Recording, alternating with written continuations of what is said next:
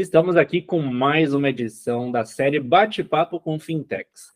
Para você que ainda não viu nenhum dos nossos vários outros bate-papos, a gente sempre traz aqui algum especialista, algum C-level, algum atuante nesse universo de finanças e tecnologia, para a gente conhecer mais sobre a solução e também conhecer mais sobre possibilidades que muitas vezes brasileiros, sejam pessoa física ou pessoa jurídica, nem sabem que existem.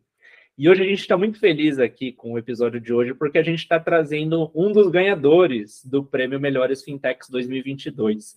Para quem não sabe, anualmente a gente faz essa votação popular para reconhecer as fintechs destaques de cada categoria.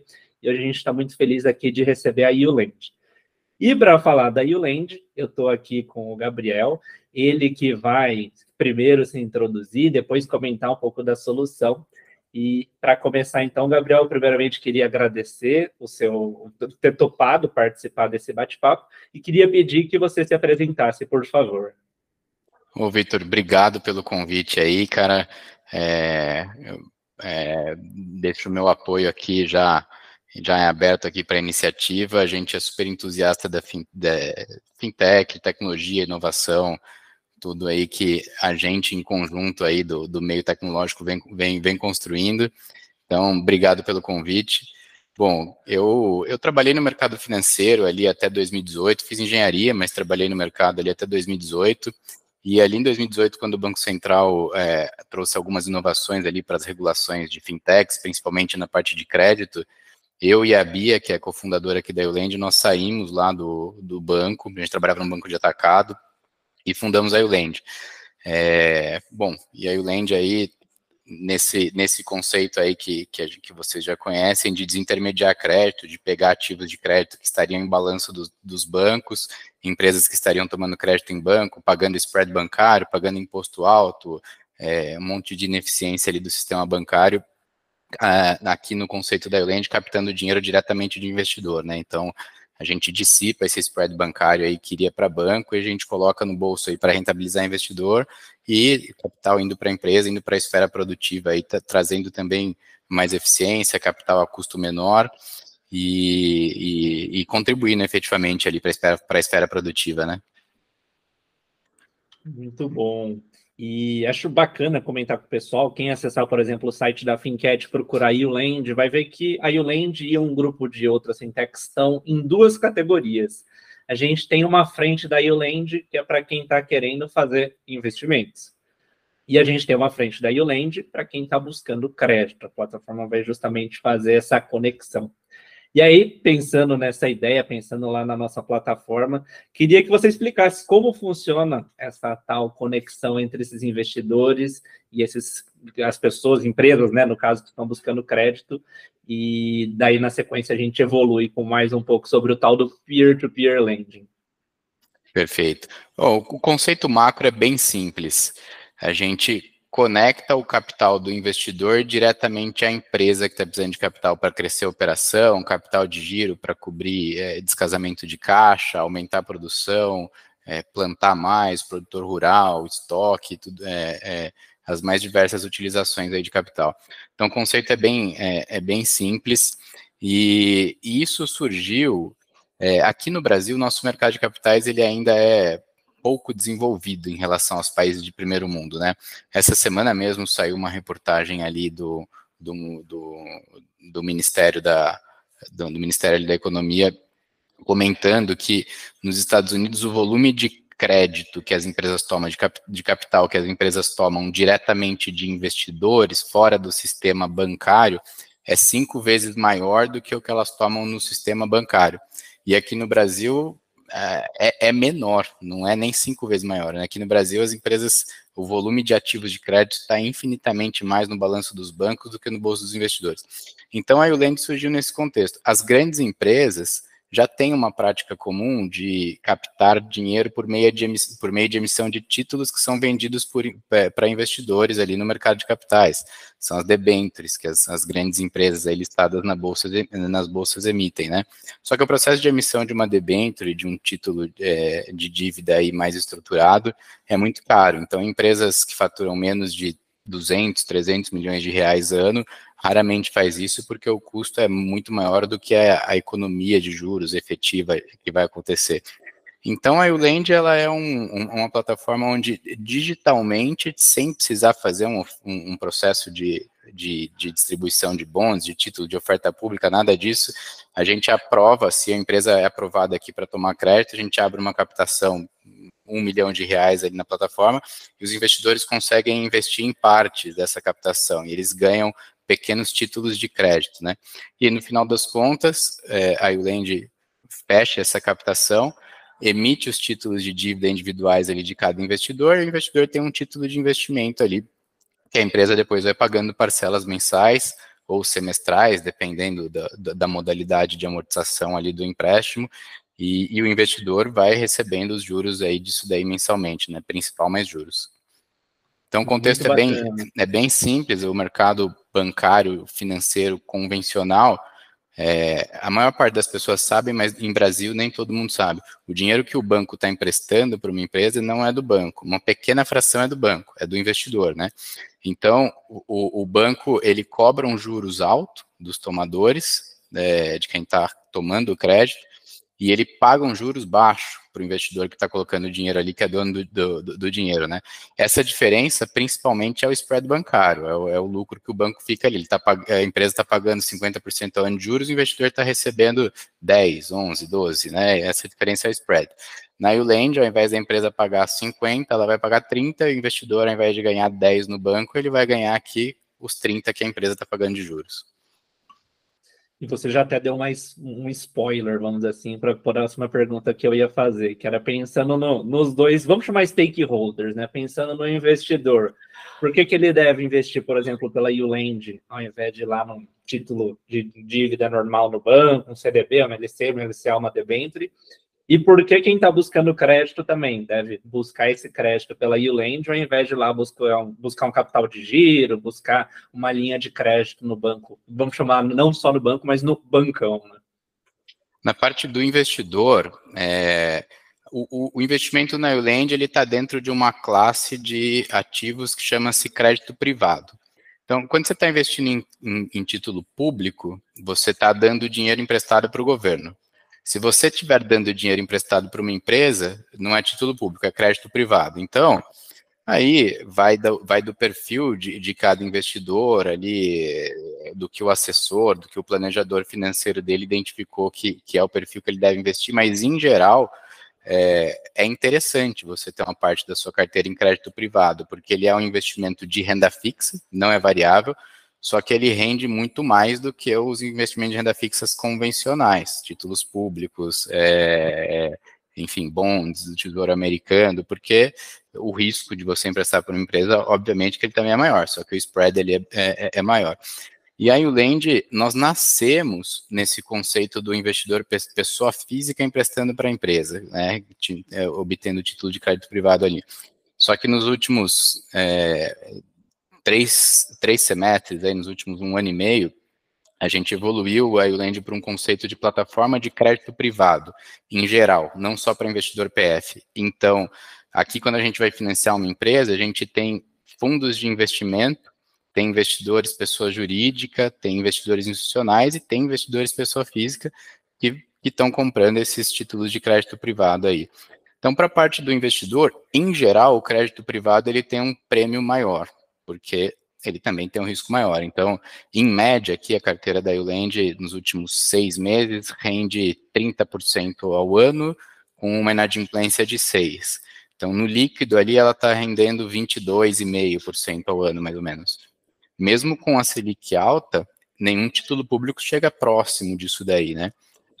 Entretanto, se você tiver um cenário catastrófico economicamente, você tem o risco, um risco de perder de perder principal, de perder capital em investimentos de crédito privado um pouco maior do que os investimentos de crédito soberano e do governo. Então, é uma classe de investimentos que tem a sua particularidade de risco-retorno diferente das demais. Cabe a cada tipo de investidor avaliar, balancear a sua carteira e ver se faz sentido ou não. Eu, particularmente, é, tudo que eu tenho de liquidez eu coloco em crédito privado. Eu sou, eu sou suspeito para falar, né? Bom. É muito bom. E, e eu acho legal da... dois pontos que você tá. Desculpa até interromper, mas dois pontos que você comentou, até para você concluir nesse raciocínio, que é, é um pouco da deseducação financeira das pessoas aqui no Brasil. Primeiro que você falou, pô, muita gente acha que o, dinheiro, o dinheiro que eu tô pegando do empréstimo é do banco. Então, na cabeça das pessoas é aquele negócio, pô, o banco tem um caixa cheio de barras de ouro e é o dinheiro dele. E a gente vê que não é o caso. E esse segundo ponto que você até já comentou, que é muitas pessoas não entendem essa, essa relação de risco e retorno. E você está comentando, pô, a gente está falando de um crédito privado. Eu não estou falando aqui do mercado de capitais, de mercado de ações que tem um risco mais alto, mas eu também não vou comparar lá com o que o Tesouro Direto está pagando, por exemplo. CDB, que tem a garantia da FGC, por exemplo, aqui não tem garantia Exato. da FGC. É, é Exatamente. Então, até pensando nisso, essa próxima pergunta que eu queria fazer é, na hora da seleção das empresas que vocês vão aceitar, que se cadastrem na sua plataforma, tem um processo, tem uma análise de crédito, depois com essas informações, o que, que o investidor tem acesso a consultar para ele tomar uma decisão de onde investir? Tem, tem um processo de análise de crédito, diligência aqui bem criterioso. Só trazendo um número, é, a gente aprova menos de 7% das, das solicitações de crédito que chegam aqui até nós, e efetivamente a gente financia menos de 3% de, dessas operações. Por que isso? Porque se você pegar de cada 10 pessoas que estão precisando de crédito, o Brasil, infelizmente, é, é, um país com um histórico grande aí de inadimplência. A gente tem uma base de pessoas negativadas, cadastradas em Serasa, aí, pessoal que tem. A, a gente deixa a desejar ali em economia financeira, em finanças, né? Não é uma coisa que a gente aprende na escola. Então, em geral, cada 10 empresas, pessoas que estão precisando de crédito, grande parte delas tem um risco de crédito alto, porque ela já não está conseguindo pagar suas dívidas. Então, a taxa de aprovação é, para um crédito privado mais conservador que a gente trabalha aqui, ela é baixa mesmo. Bom, mas uma vez aprovada a empresa, aí a gente vai olhar todo o histórico financeiro dela, o endividamento que ela tem no Banco Central, o histórico de pagamentos, o índice de alavancagem, faturamento, margem de lucro dela, está subindo, está caindo, qual que é o setor é, é macroeconômico ali, que é o setor que a empresa está operando, se é agro, se é um setor, por exemplo, pandemia, a gente tinha setores ali, turismo, hotéis, restaurante, eram setores que estavam mais arriscados. Então, para você aprovar uma empresa que fosse desses setores, ela tinha que ter uma, um caixa bom, uma condição de, de liquidez, de respaldo patrimonial ali dos sócios que garantiriam que essa empresa conseguiria passar aquele período de pandemia sem, sem quebrar, sem, sem desonrar pagamentos. Então, tem uma análise de crédito, sim, extensa. A aprovação aqui, ela, ela, é, ela segue critérios ali bem rigorosos. Aqui é bem semelhante a bancos, porque basicamente quando você vai analisar se uma empresa tem risco alto ou baixo e se você deve conceder o crédito ou não, com ou sem garantia, as variáveis que um banco olha é, é, é bem semelhante às variáveis do que uma fintech olha, do que um fundo de investimento vai olhar. E assim, é, tem tem players, tem credores que operam, dão crédito para empresas que estão financeiramente mais estressadas, mas aí pegam garantias muito mais fortes e cobram taxas muito mais altas. A estratégia aqui da Uland é, é, operar com empresas que estão financeiramente saudáveis. Então, as taxas que a gente cobra ficam nessa média de 30% ao ano, que eu comentei com você, que para Brasil não é uma taxa alta. Uma empresa estressada em recuperação judicial chega a pagar taxa de 70%, 80%, 100% ao ano de juros, né? Pessoa física que tem um índice de inadimplência maior. Então, o processo ele passa por todas essas análises ele, documentais, de compliance e depois de, de condições financeiras ali de balanço para ser definido se aquele empréstimo efetivamente vai ser concedido ou não e a qual taxa e qual nível de garantia. E é muito legal esse ponto que você levantou, porque às vezes na Fincat a gente tem usuários, empresas que entram em contato falando, pô, não estou conseguindo crédito em lugar algum mas justamente não tem uma mágica. Se a, se a empresa, o CNPJ, já tem um histórico negativo, já está com pendências, tem todo essa, esse fator que a gente está discutindo. Então, é, é, importante o pessoal, antes de já sair fazendo empréstimo, já sair contestando, entender o que está por trás, né? E a gente frisa que é, é, bem, bem legal ficar entendendo a política que cada plataforma, como por exemplo a Uland, vai adotar na hora de liberar ou não o cadastro na plataforma e depois dos próprios investidores quererem investir ou não. Né? Então, é, o fato é que no sistema financeiro existe credor para tudo. Existem, por exemplo, fundos grandes de 40 bi de reais de PL que são credores de empresas extremamente high grade, é só Vale do Rio Doce, Petrobras, Ambev, são empresas de risco baixíssimo. E você tem instituições financeiras ou até outros fundos no mercado, factorings, que são caras que operam com empresa de alto risco, que já estão protestadas, já estão com dívidas problemáticas em banco, processos tributários. E se você leva uma empresa high, high grade para esse cara que opera estressado, ele não vai aprovar, porque o custo de capital dele é mais alto, porque ele toma mais risco. E, se você, e o contrário também é verdade. Se, se uma empresa mais é, high yield vai solicitar crédito num fundo mais high grade, ele não vai aprovar, porque ele fala, cara, né, aqui você já está com problemas de reestruturação de dívida com bancos, se você não está pagando o banco, por que, que você vai me pagar?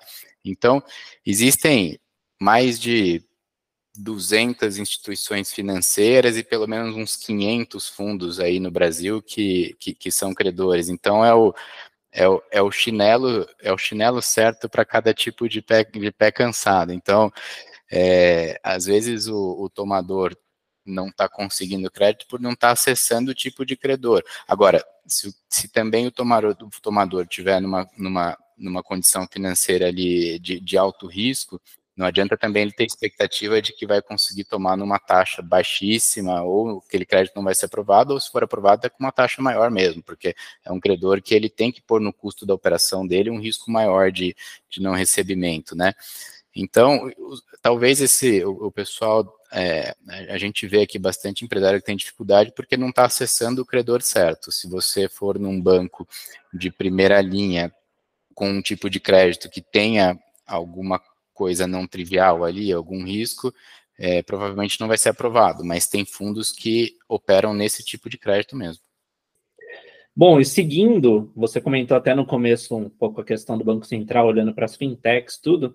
Aí queria saber se, considerando esses órgãos máximos, né, Banco Central, CVM, se você vê que cada vez eles estão mais olhando realmente para as fintechs, para esse mundo de digitalização, nós da Fincat, que inclusive tivemos uma, uma experiência muito bacana, tanto com o Banco Central quanto com a Fenasbac, que, que foi com o Lab lá do Lift, e a gente queria saber, do ponto de vista de vocês, do, da ULand, como vocês veem essa atuação nesse mundo cada vez mais digital também no universo financeiro. Não, com certeza, estão olhando muito mais do que olhava-se há cinco anos atrás, não só o Banco Central, mas os órgãos reguladores em geral, né, o Conselho Monetário, principalmente a CVM, é, a gente está caminhando para encontrar um ponto de equilíbrio, porque há cinco, seis anos atrás, a regulação ela era defasada em relação à tecnologia. Então, a gente tinha uma série de avanços em termos de, de desburocratização, de novos players e novos serviços financeiros, que lá fora já existia e aqui no Brasil a regulação era muito fechada, é, não, não podia fazer. E, e, nesses cinco anos evoluímos muito, mas também existe um ponto de trade, um, um, um equilíbrio da gangorra que o regulador, se ele flexibiliza demais, sem criar os mecanismos de, de, de, de fiscalização adequados, você acaba você acaba colocando em risco a proteção do consumidor daquele serviço financeiro, por exemplo, investidor, CVM.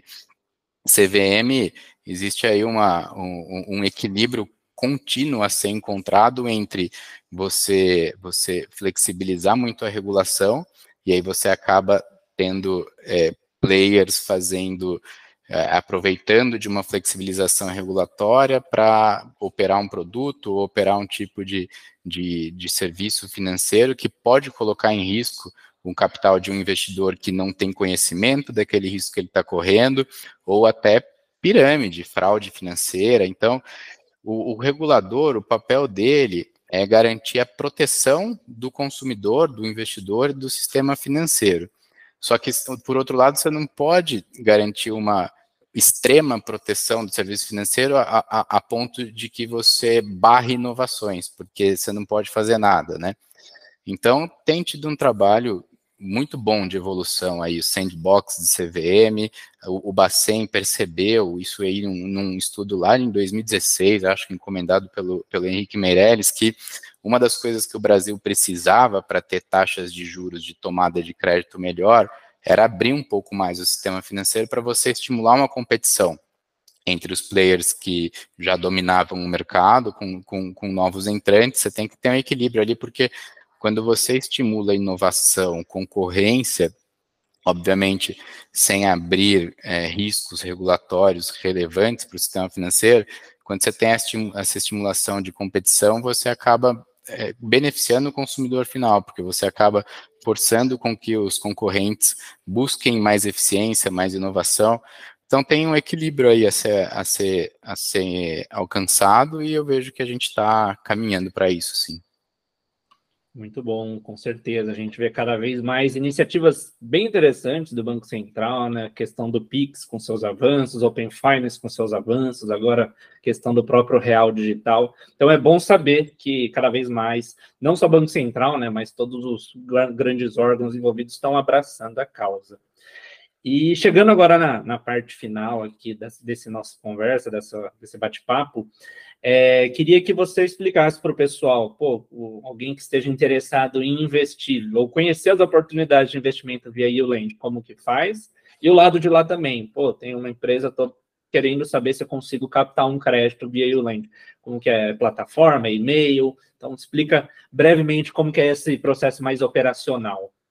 Super simples, é da parte de tomada de crédito, né? Empresários ou produtores rurais ali estejam precisando de crédito. A gente atua praticamente todos os canais aqui. O mais, mais trivial é o site, é, criar uma, um cadastro ali super rápido.